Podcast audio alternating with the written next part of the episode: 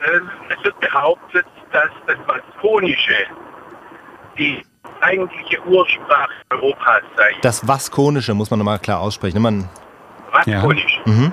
Diese, diese Vaskonische wird jetzt in abgängiger Form noch in, in Baskenland gesprochen. Und eine ganze Reihe von Begriffen, die wir heute benutzen, würden äh, aus diesem Vaskonischen auch noch abgeleitet werden können. Zum Beispiel die Stadt Ebersbach. Eber soll offensichtlich Flusslauf oder Bach geheißen haben. Dann heißt also diese Stadt Ebersbach in Wirklichkeit äh, Bachbach.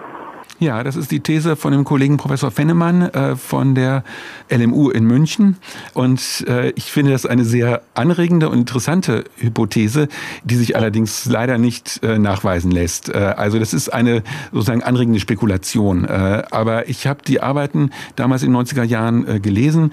Das ist nicht weiter aufgegriffen worden. Ähm, und es hat auch niemand versucht zu widerlegen. Es ist einfach so eine These, ist eine interessante Idee. Und Herr Kollege Fennemann hat das versucht nachzuweisen anhand der Flussnamen. Also er hat äh, also erstmal gesagt, es ist von vornherein ziemlich plausibel. Ne? Wir wissen, dass die zum Beispiel die romanischen Sprachen, Spanisch, Französisch, äh, Katalanisch, die in der Nähe des Baskischen jetzt gesprochen werden, dass die aus dem Westen gekommen sind, aus Italien. Und wir wissen auch, dass das Lateinische und Griechische, äh, aus dem Osten, Entschuldigung, dass die aus weit weiter aus dem Osten gekommen sind. Nicht? Die indoeuropäische Ursprache wurde vermutlich entweder in Anatolien oder äh, in der südrussischen Steppe gesprochen. Also das heißt, aus dem Osten sind die Sprachen nach Europa gekommen und haben vermutlich dort vorher existierende alteuropäische Sprachen ersetzt. Und diese alteuropäischen Sprachen kann man vielleicht noch anhand der Gewässernamen, insbesondere der Flüsse, rekonstruieren. Das war der Versuch von Theo Fennemann und er hat einige wirklich frappierende äh, und äh, schöne Ähnlichkeiten